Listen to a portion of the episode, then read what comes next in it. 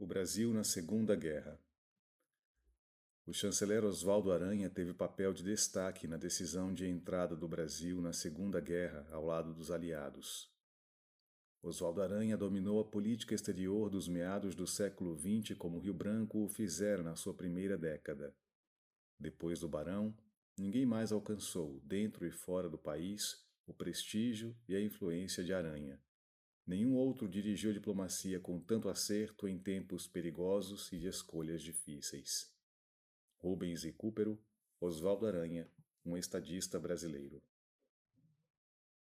Com a entrada do Brasil na guerra ao lado dos aliados, acentuaram-se os laços com os Estados Unidos.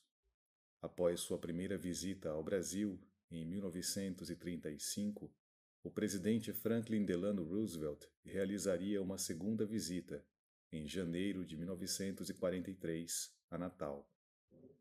Essa aproximação buscaria também a obtenção de investimentos em infraestrutura e maior intercâmbio comercial.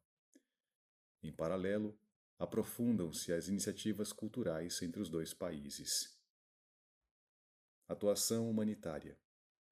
Por sua atuação na concessão de vistos a cidadãos europeus de origem judaica, o embaixador do Brasil na França, Luiz Martins de Souza Dantas, e a funcionária do Consulado do Brasil em Hamburgo, Araci Moebius de Carvalho, tornar-se-iam os únicos brasileiros a receber de Israel o honroso título de justos entre as nações. Presidente Getúlio Vargas é recebido por Oswaldo Aranha no Palácio Itamaraty, Rio de Janeiro, em novembro de 1939.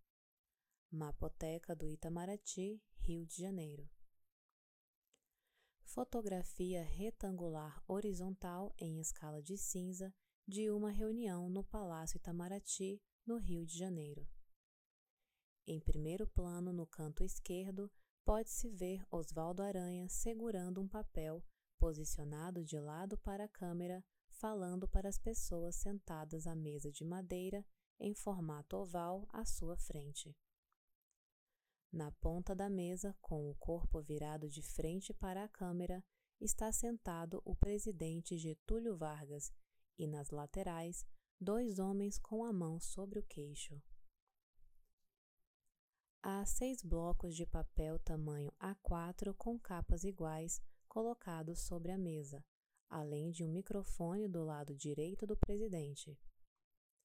Ao redor da mesa há vários homens em pé acompanhando a reunião. Todos os homens na foto vestem fraque escuro, camisa branca e gravatas escuras, com exceção de dois homens próximos a Getúlio que vestem fardas militares. Ao fundo e à esquerda há cortinas de seda estampadas e à direita dois quadros dispostos um sobre o outro na vertical, em uma parede revestida de papel de parede em arabescos. Getúlio Vargas visita Pracinhas no embarque para a Itália, a bordo do navio General Mann, no porto do Rio de Janeiro, em junho de 1944. Marinha do Brasil. Fotografia em escala de cinza de um camarote que retrata a visita do presidente Getúlio Vargas a Pracinhas a bordo de um navio. Do lado esquerdo, os pracinhas estão deitados em beliches e alguns deles estão com a cabeça erguida, olhando em direção ao presidente. Há sacos de panos grandes amarrados com uma corda ao lado de alguns pracinhas. Do lado esquerdo, o presidente está em pé e cabeça erguida, usando terno claro. Atrás e ao seu lado, há quatro oficiais da Marinha fardados. Luiz Martins de Souza Dantas. Foto pequena em escala de cinza do busto para cima do embaixador Luiz Martins de Souza Dantas. Ele está de frente à câmera e seu rosto está direcionado levemente à sua direita. O embaixador tem pele clara, rosto em formato oval, cabelos ralos e grisalhos penteados para trás, mostrando as entradas de sua testa. Ele tem nariz grande, lábios finos, sobrancelhas ralas, olhos pequenos, pescoço e queixos flácidos. Ele usa terno escuro sobre uma camisa branca e gravata borboleta escura. Araci Moebius de Carvalho Foto pequena em escala de cinza do busto para cima de Araci Moebius de Carvalho. Ela está posicionada de frente para a câmera. Ela tem pele clara e sem rugas ou linhas de expressão, cabelos escuros presos em um penteado atrás da nuca. Suas sobrancelhas são finas e arqueadas e seus olhos são pretos e pequenos. Seu nariz é arrebitado na ponta, seus lábios são bem desenhados e finos. Suas orelhas estão encobertas pelo cabelo, mas é possível notar brincos de pérolas pequenos. Ela veste roupa escura, um colar de pérolas pequenos de cinco voltas e por cima de seus ombros uma estola de pele preta. Chanceler Osvaldo Aranha e o enviado extraordinário Shawan Tan firmam um novo tratado de amizade Brasil-China em 20 de agosto de 1943. Mapoteca do Itamaraty, Rio de Janeiro. Foto retangular pequena em escala de cinza de uma reunião em virtude de um tratado de amizade entre Brasil e China. No centro da foto, em primeiro plano, pode-se ver uma mesa de madeira em formato oval, com detalhes nas bordas e nos pés, com papéis, pastas e canetas. Sentados à mesa estão Oswaldo Aranha à direita e o enviado extraordinário da China à esquerda onde assina um documento auxiliado por um homem em pé que lhe mostra um papel. Ao fundo, há alguns homens acompanhando a ocasião. Todos trajam ternos e gravatas. Getúlio e Roosevelt em Natal, em janeiro de 1943. Associação Nacional dos Veteranos da Força Expedicionária Brasileira foto retangular pequena em escala de cinza dos presidentes Getúlio e Roosevelt a bordo de um jipe. Os dois estão na parte de frente do carro, sendo o presidente americano no banco do motorista e atrás deles dois militares fardados e sentados. Ao redor há outros militares também fardados acompanhando a cena o Brasil nas Nações Unidas. Ao final da guerra, quando se reuniu a Conferência de São Francisco, que criaria a Organização das Nações Unidas, o Brasil se fez representar, tendo sido um dos fundadores da organização e integrante, como membro não permanente, da primeira composição do Conselho de Segurança, do qual participa atualmente, no biênio 2022 a 2023, pela décima primeira vez, sendo o país que maior número de vezes foi eleito para aquele posto. Berta Lutz, integrante da delegação brasileira, teve atuação decisiva para a inclusão no preâmbulo da Carta das Nações Unidas do princípio da igualdade entre homens e mulheres. Delegação do Brasil à Conferência de São Francisco de 1945, evento que criou a Organização das Nações Unidas, fotografia doada em 1989 pelo Escritório das Nações Unidas à Mapoteca do Itamaraty. Fotografia em preto e branco que mostra à distância um grupo de cerca de 20 pessoas perfiladas em trajes formais durante o dia.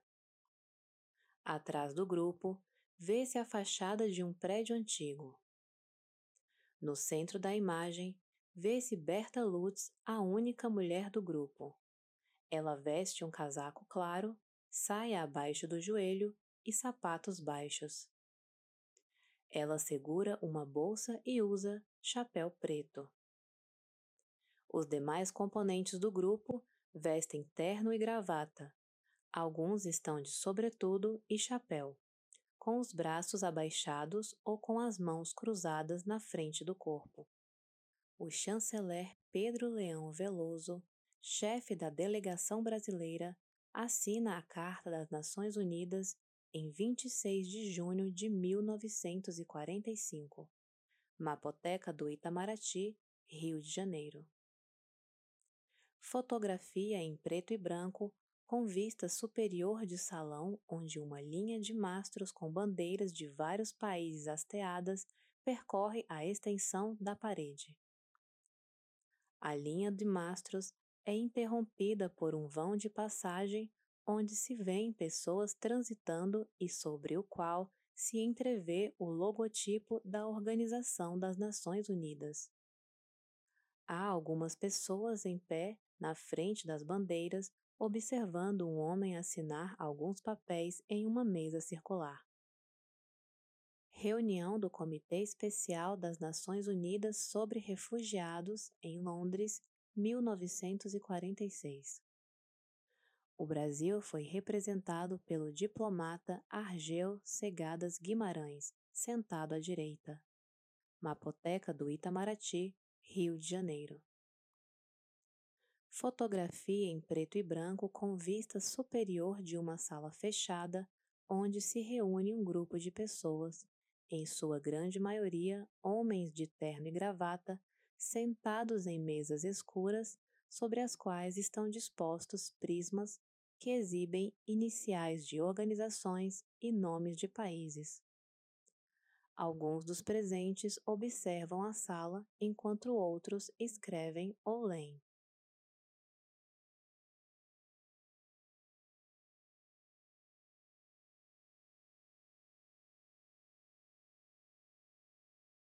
San Francisco City Center, local onde se realizou a Conferência de São Francisco, 1945.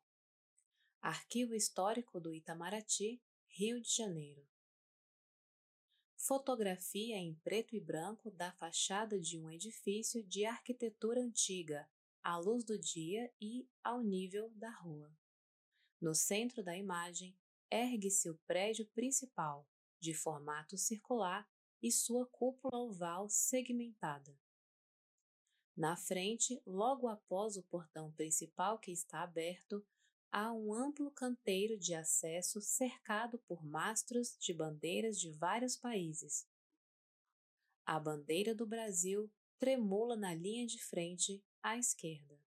Delegação Brasileira em Reunião da ONU, 1951. Mapoteca do Itamaraty, Rio de Janeiro. Sentados, Mário Pimentel Brandão, chefe da delegação, João Carlos Muniz e Valdemar Pedrosa. Em pé, Rosalina Coelho Lisboa Lagarroite, Gilberto Amado, Álvaro Teixeira Soares, Rui Ribeiro Couto, Cleanto de Paiva Leite e Vasco Leitão da Cunha. Foto em preto e branco de um grupo de nove pessoas reunidas em uma sala. Oito homens de pele clara, entre a meia-idade e velhice, usando terno e gravata, e uma mulher jovem. Sentados em primeiro plano, três homens de cabelos brancos. Em pé, a mulher usa luvas pretas, véu de renda preta e veste uma capa clara presa ao pescoço por um laço o Brasil e o multilateralismo. A Declaração Universal dos Direitos Humanos, adotada pela Assembleia Geral das Nações Unidas em 10 de dezembro de 1948, estabeleceu pela primeira vez normas de proteção aos direitos da pessoa humana a serem observadas por todas as nações. O Brasil é signatário original da declaração. Em discurso na terceira sessão da Assembleia Geral, o chanceler Raul Fernandes sublinhou que Dentre os membros das Nações Unidas que sinceramente se esforçam para viver de acordo com a Carta, estarão, de fato, os Estados que desejam manter e proteger a dignidade e a integridade do indivíduo. A Declaração, o Pacto Internacional de Direitos Civis e Políticos e o Pacto Internacional de Direitos Econômicos, Sociais e Culturais, ambos de 1966, formam a Carta Internacional de Direitos Humanos. Ao afirmar os direitos fundamentais inerentes ao ser humano, a declaração inspiraria uma série de conferências internacionais e de tratados de que o Brasil é parte. Em 1988, a Constituição Federal seria tributária da Declaração Universal dos Direitos Humanos e dos tratados negociados e aprovados no âmbito das Nações Unidas a partir dos anos 1960, sendo o primeiro deles a Convenção Internacional sobre a Eliminação de Todas as Formas de Discriminação Racial, 1965. Os direitos humanos não são apenas individuais. Estes representam um elemento necessário à afirmação da dignidade espiritual do homem. Mas os direitos humanos são também sociais, e por isso o Brasil reconhece a necessidade de transpor para o plano social direitos humanos que antigamente nos pareciam inerentes ao âmbito individual. A liberdade humana e a paz mundial dependem necessariamente do progresso social. Chanceler Afonso Arinos de Melo Franco, abertura da 16ª sessão da Assembleia Geral das Nações Unidas, 1961. No pensamento diplomático brasileiro do século XX, posição de destaque é ocupada pelo chanceler João Augusto de Araújo Castro, responsável pela formulação dos chamados 3Ds: desarmamento, desenvolvimento e descolonização, temas que ele identificava como centrais nas relações internacionais do início dos anos 1960. A luta pelo desarmamento é a própria luta pela paz e pela igualdade jurídica de Estados que desejam colocar-se a salvo do medo e da intimidação. A luta pelo desenvolvimento é a própria luta pela emancipação econômica e pela justiça social. A luta pela descolonização, em seu conceito mais amplo, é a própria luta pela emancipação política, pela liberdade e pelos direitos humanos.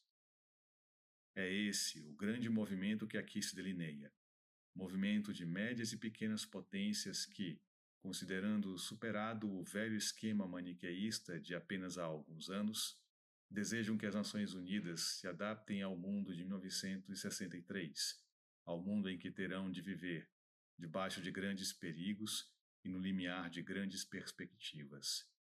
Chanceler João Augusto de Araújo Castro, abertura da 28ª sessão da Assembleia Geral das Nações Unidas, 1963.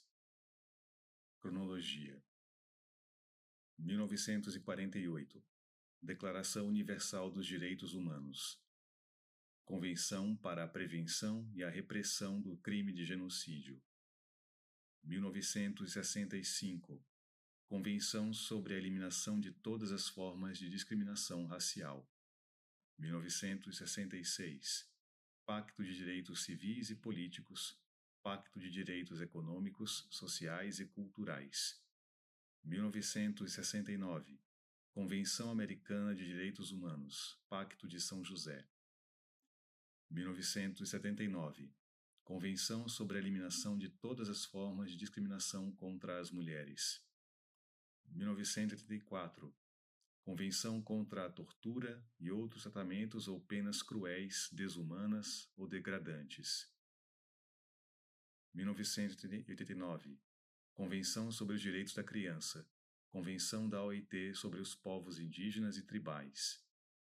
Rio de Janeiro, 1992 Conferência sobre o Meio Ambiente e o Desenvolvimento.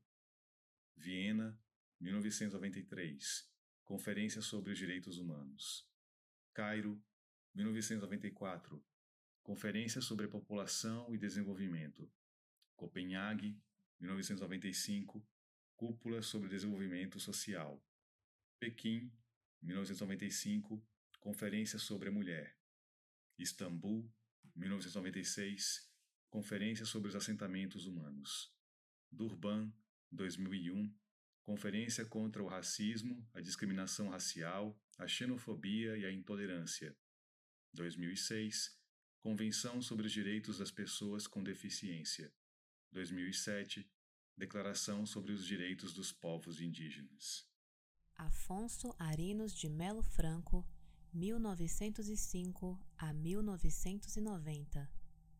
Foi ministro das Relações Exteriores, jurista, político e historiador. Foto da Galeria de Ministros das Relações Exteriores do Brasil, Palácio Itamaraty, Brasília. Retrato do rosto de homem branco, de meia idade, cabelos lisos, curtos e pretos, olhos escuros, bochechas flácidas, com óculos retangulares de aro grosso. Ele usa terno escuro, gravata de bolinhas brancas e olha diretamente para a câmera. João Augusto de Araújo Castro, 1919 a 1975. Diplomata de carreira. Foi ministro das Relações Exteriores embaixador do Brasil na Grécia, no Peru, nas Nações Unidas e nos Estados Unidos. Foto da Galeria de Ministros das Relações Exteriores do Brasil, Palácio Itamaraty, Brasília. Foto de rosto largo de homem branco de meia idade, com calvície avançada, olhos claros, queixo arredondado e pescoço flácido. Ele usa terno e gravata preta e olha diretamente para a câmera. Da redemocratização à mudança da capital para Brasília. O governo de Eurico Gaspar Dutra, que assumiu logo após o conflito mundial, não pôde senão aliar o Brasil às nações que durante o período da Guerra Fria se opunham ao comunismo internacional. Já no primeiro ano de seu governo, Dutra recebeu no Palácio do Itamaraty, no Rio de Janeiro, a visita do presidente norte-americano Harry Truman, gesto que retribuiu em 1949. O alinhamento ao bloco anticomunista não impediu a diplomacia brasileira de fazer prevalecer o princípio da não intervenção em assuntos internos de outros países, ao resistir ao envio de tropas para lutar na Guerra da Coreia. O Brasil não deixaria de estar presente e ativo na vasta reorganização do mundo com a criação de organismos internacionais especializados que se seguiu à criação da ONU, e muito especialmente quando da fundação da Organização dos Estados Americanos, em 1948. Após Dutra, o governo democrático de Getúlio procurou voltar a obter dividendos com um relacionamento estreito com os Estados Unidos para o desenvolvimento industrial e econômico do país. Eurico Gaspar Dutra, 1883 a 1974. Henrique Cavalheiro, século XX. Óleo sobre tela.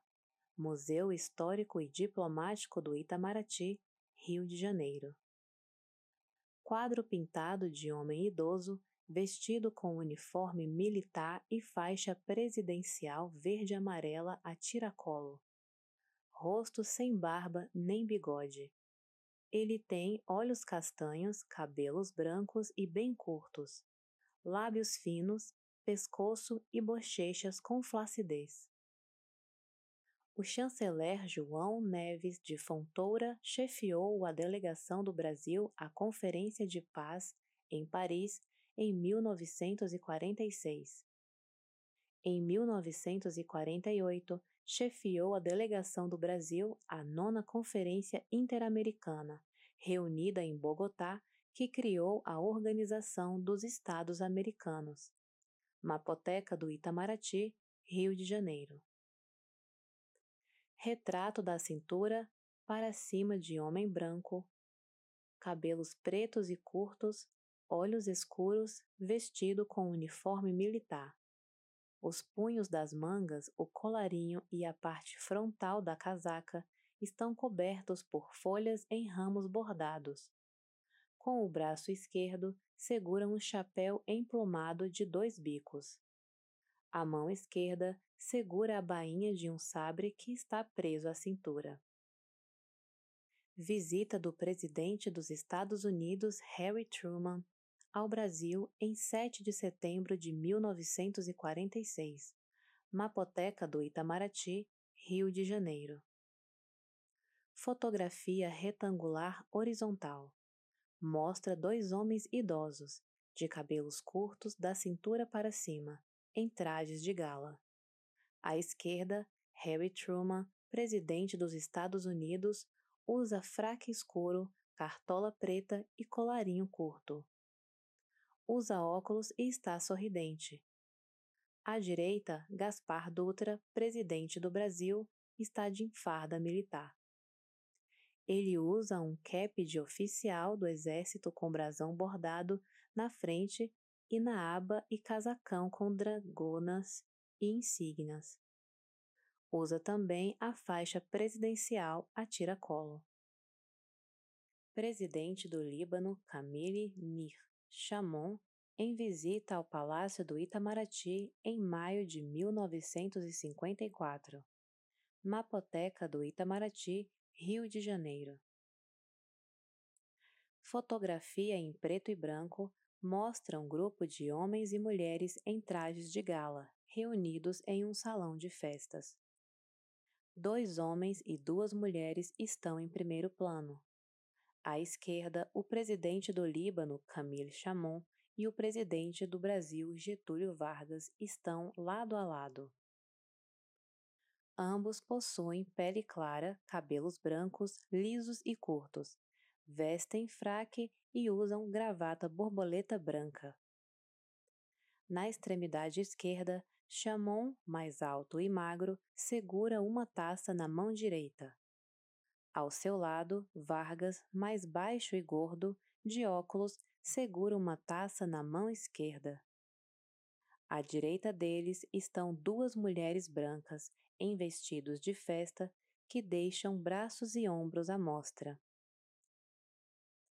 Na extremidade direita, a mais velha usa colar de pérolas, tem cabelos curtos e ondulados e está voltada para o observador. Ela usa um vestido com bordados altamente elaborados que cobrem todo o colo e descem-lhe pela saia. Seu olhar está direcionado para a direita. No braço esquerdo dobrado, carrega uma bolsa e segura um lenço com a mão esquerda. A segunda mulher, mais jovem, de cabelos curtos e lisos, colar de brilhantes e vestido branco de bolinhas claras, usa luvas pretas acetinadas que lhe cobrem o braço até acima do cotovelo. Seu olhar está voltado para os dois homens à esquerda e o rosto esboça um sorriso.